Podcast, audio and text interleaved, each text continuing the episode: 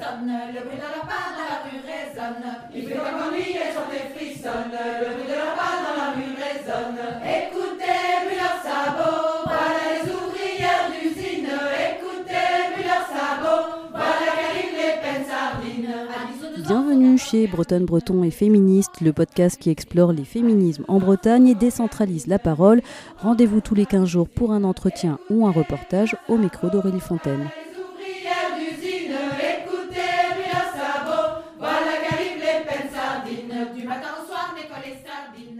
Pour ce tout premier épisode de 2022, on change un peu de format d'écoute. Aujourd'hui, pas de reportage ni d'entretien, mais un témoignage. Un témoignage sur la vasectomie. Anne-Laure et Benjamin sont en couple et ont deux enfants de 7 et 4 ans. Et Benjamin a eu recours à une vasectomie il y a deux ans. Il n'y a plus à mettre le- la petite alarme tous les jours pour euh, prendre la pilule à une heure précise, de- de- d'être sûr d'avoir euh, suffisamment de pilules chez soi et de ne pas courir à la pharmacie au dernier moment. Mais oui, de tomber enceinte aussi, tout simplement.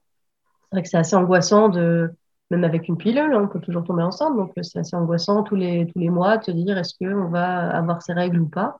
On n'a plus aucune, aucune question à se poser, et puis voilà. Alors, euh, la vasectomie, c'est une des solutions qui existent en contraception masculine.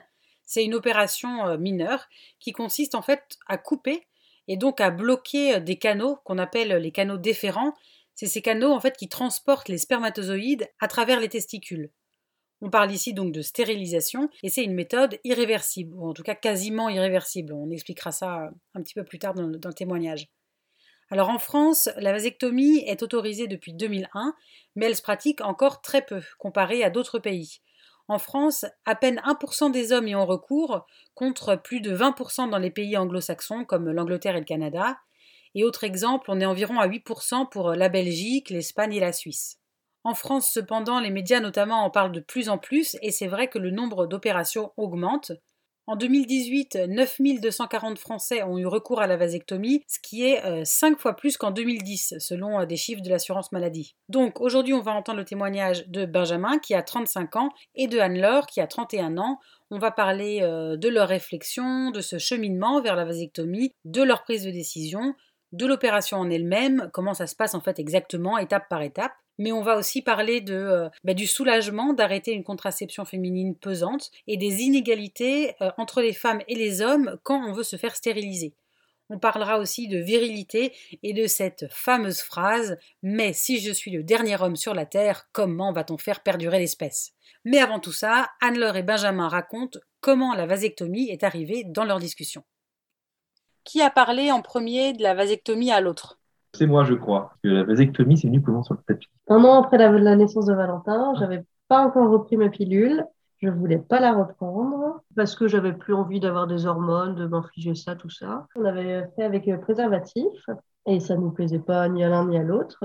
Et donc, euh, je sais plus après comment tu Bah, t'es renseigné, comment tu as, entendu Ouais. parler de ça. Je crois que j'avais commencé à regarder euh, comment on pouvait trouver une contra- contraception masculine, en fait. Quoi. Et euh, c'est là-dessus où je suis tombé, en fait, sur euh, des sites internet qui parlaient de la, de la vasectomie en Angleterre et au Canada, qui était euh, assez répandu, alors que moi, je connaissais pas ça du tout. Quoi. On s'est renseigné, moi, ça a commencé à faire mon petit chemin, et aussi, euh, on avait, bon, avec Valentin, c'était pas toujours facile, on commençait à fatiguer, je m'étais dit, à mon niveau, crois que j'avais plus envie d'avoir d'enfants, quoi, aussi. La première raison pourquoi on a fait la vasectomie, c'était pas que euh, pour les rapports sexuels, c'était parce que moi, je voulais plus d'enfants non plus. Et comment tu as entendu parler de la contraception masculine? Parce que tous les hommes ne savent même pas qu'il existe des contraceptions pour les hommes. J'ai tapé comme ça par hasard. euh, Je regardais les différents systèmes qui étaient possibles, s'il y avait des pilules masculines et tout, parce que en fait, euh, ça, Anne-Laure voulait pas reprendre la pilule, je comprenais complètement. De fil en aiguille, je suis tombé sur la vasectomie. Tu disais que ça a fait un peu son, son chemin dans ta tête. Quand tu as vu que cette méthode existait et que tu t'es renseigné, qu'est-ce que tu t'es dit d'abord? Est-ce que tu t'es dit, oh là là, c'est un peu radical? Ou au contraire, tu t'es dit, ah, mais c'est super euh, que cette méthode existe? Dans ma tête, c'était c'est top. Quand j'étais arrivé en parlant- pour en parler à Anne-Laure, j'étais euh, déjà convaincu en fait. Tu vois, c'est pas quelque chose, ça m'a jamais atteint au niveau de la virilité. J'en avais euh, là-dessus, pas grand-chose à faire en fait. Je me suis dit, c'est une méthode qui est, qui est facile, qui est pas trop douloureuse, qui est pas coûteuse et qui est très efficace. Euh, J'étais convaincu très rapidement. Là, tu parles de, tu avais rien à faire au niveau de la virilité. Pourquoi tu dis ça? Qu'est-ce qui t'amène à dire que euh, ça aurait pu peut-être potentiellement pour des hommes être un problème le fait de se faire vasectomier? C'est quand j'en ai parlé avec d'autres copains autour de moi, en fait, euh, quand je leur, je leur ai dit que j'allais faire ça, Donc, après avoir déjà même entamé la démarche, en fait, moi, je- c'est vrai que je me pose même pas cette question-là, en fait. Et euh, c'est en parlant autour de moi avec des amis, ils m'ont dit, mais euh, moi, je suis un homme avec un grand H. euh, c'est, ça fait partie de, la nature d'homme de, pouvoir procréer. j'ai eu un copain qui m'a dit l'argument fatal, imagine, il n'y a plus un seul homme sur Terre à part moi. Comment on va faire, perdurer l'espèce, quoi. Moi, ça m'a fait rire, hein, personnellement. Tu vois, c'est quelque chose qui ne touche pas du tout, mais c'est vrai que pour d'autres personnes, en fait, euh, ouais, pour eux, c'est euh, le fait de pouvoir procréer, d'avoir, euh, je, sais- je sais pas quoi d'ailleurs, parce que pas, ça change pas grand-chose au niveau des, des relations sexuelles intimes, etc. Ça les bloque psychologiquement. Quoi. Et tu as essayé de leur expliquer que ça allait pas atteindre leur virilité ou tu as essayé un petit peu d'a- d'argumenter en ton sens? Ah oui, complètement. Moi, j'aurais, pour ces personnes-là, ouais, j'ai j'ai expliqué euh, qu'au niveau de la sexualité, c'était pareil, qu'on pouvait toujours avoir des relations sexuelles, que euh, lors de, l'orgasme, il y avait toujours euh, une éjaculation, etc. Et que le spermatozoïde représente que 2% de, l'éjaculat, en fait. Je pense, hein, après là, j'en- je ne suis pas sûr, mais qui sont plus ancrés dans, les, dans notre nature latine. Quand tu vois au niveau des statistiques, c'est plus dans les, pays anglo-saxons, en fait, où la vasectomie est plus répandue. Et à l'inverse, dans les pays euh, latins où c'est pas très répandu. Quoi. Alors, est-ce que c'est euh, le latin, la religion chrétienne? Là, je ne pourrais pas te répondre. Et tu as réussi à en convaincre ou pas?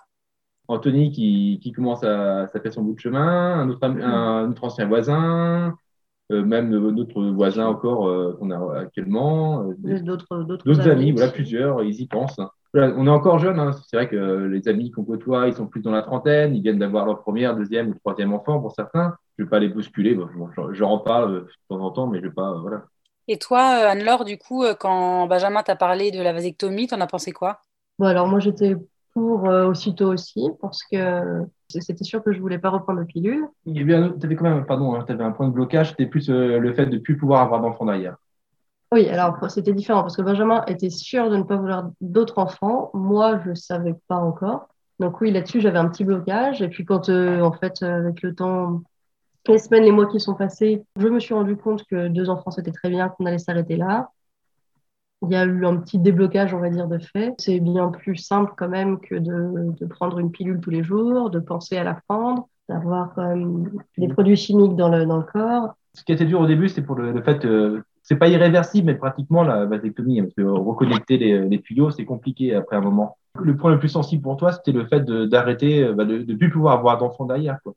Bah, d'être sûr surtout. De, Oui, bah, de- t'étais pas sûr. Toi, t'avais dans, dans ta volonté euh, initiale, tu voulais avoir trois enfants. Moi, j'en voulais que deux. si, si Benjamin le fait, ça veut dire que c'est irréversible et que donc là, c'est voilà, les, les choses sont précises et qu'on n'aura pas de troisième enfant. Mais euh, voilà, avec le recul, à force d'en parler, euh, de toute façon, un enfant, ça se fait à deux. Lui n'en voulait pas de troisième. Moi, je n'allais pas faire un enfant avec quelqu'un d'autre. Donc, c'était voilà, c'était la, la décision était prise, même si même si c'était pas en rapport direct avec la vasectomie, le, fait qu'on n'ait pas plus de deux enfants, c'était acté.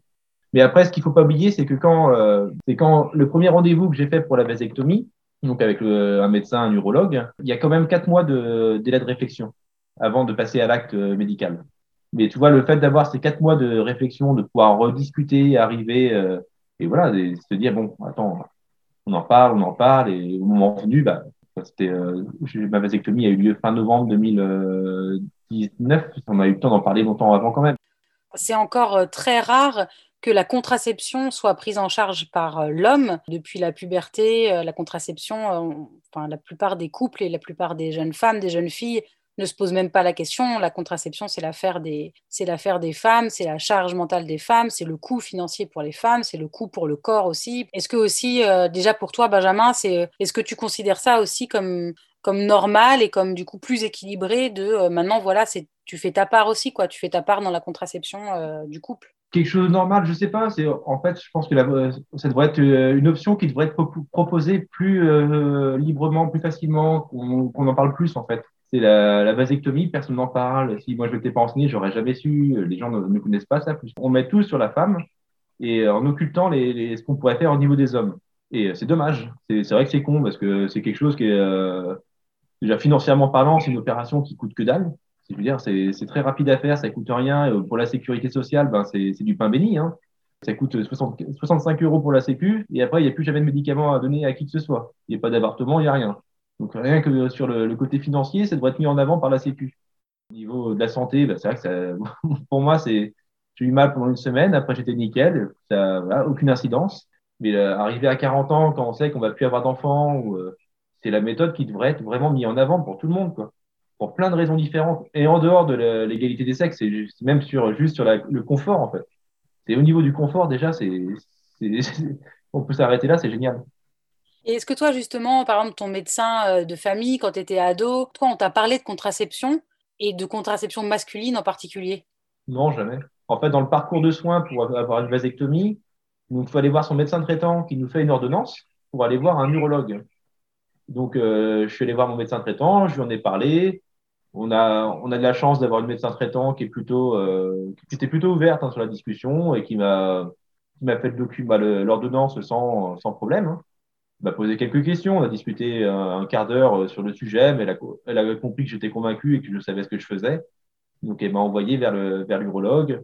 L'urologue, lui, bon, là, c'est un spécialiste. Euh, lui, il, il s'est pas posé tous les états d'âme que nos médecins traitants, euh, bah, toutes les questions, on va dire, plutôt euh, philosophiques que le médecin traitant m'avait posées. Lui, était plus, on va dire, sur la technicité, quoi.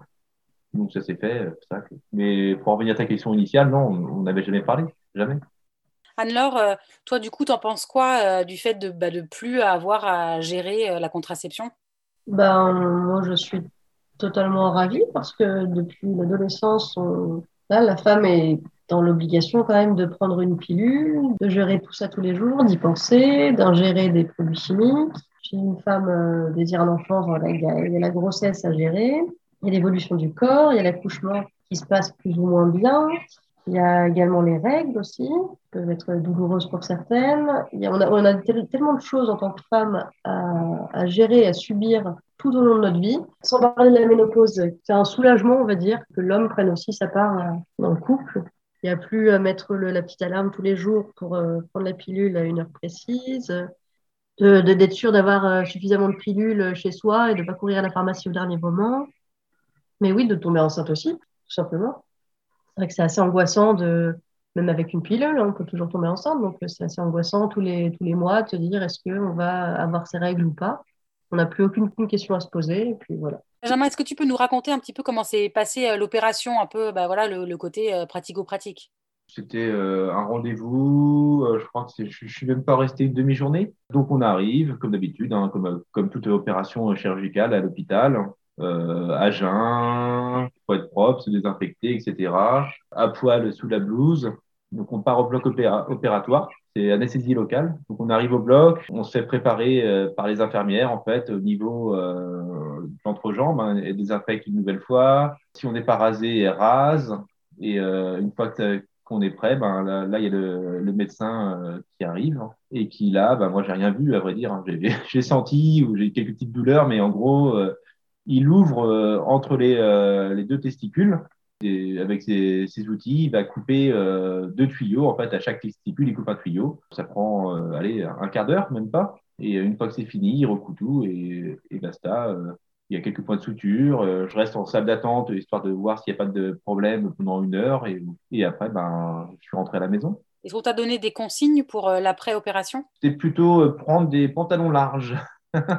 Parce qu'en fait, donc on a quand même la, douleur d'opération euh, au niveau des testicules et, euh, et donc je n'ai pas travaillé pendant une semaine quand même. Je pouvais parce que j'ai un, poste en, position euh, debout et le fait là j'avais vraiment du mal à marcher. Je marchais, tu vois le, le cowboy quand il rentre dans le dans le saloon, c'est ça quoi. Et je, je, je douillais. j'ai eu mal pour une semaine.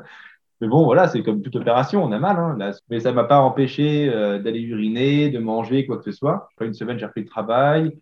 Et euh, je crois qu'on a pu reprendre euh, nos relations sexuelles après un bon mois. Et d'ailleurs, en parlant de, relations sexuelles, donc en fait, une fois que l'opération est faite, on ne pourrait plus dire combien de temps après c'est, ça doit être un mois ou deux, je crois.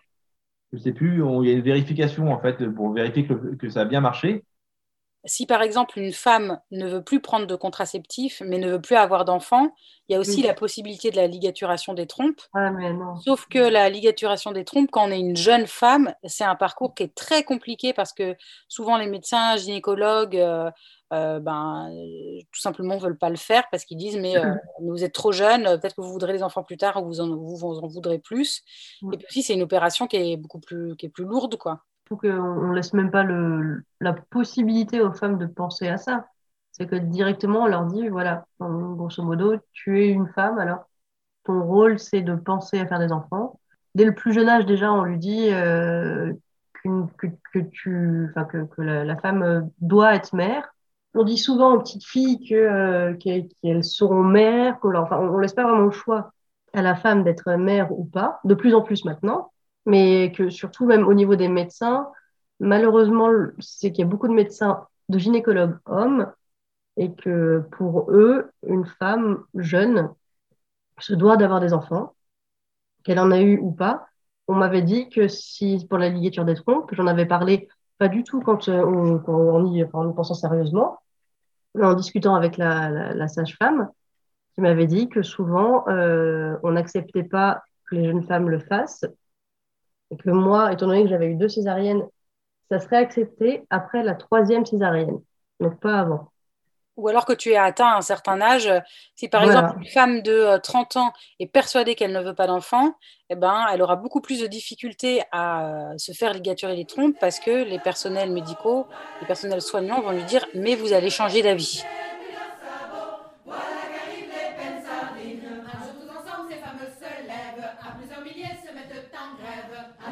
Merci beaucoup pour votre écoute. N'hésitez pas à aller vous abonner au podcast sur votre plateforme de diffusion préférée et à bientôt pour un nouvel épisode de Bretonne, Breton et Féministe.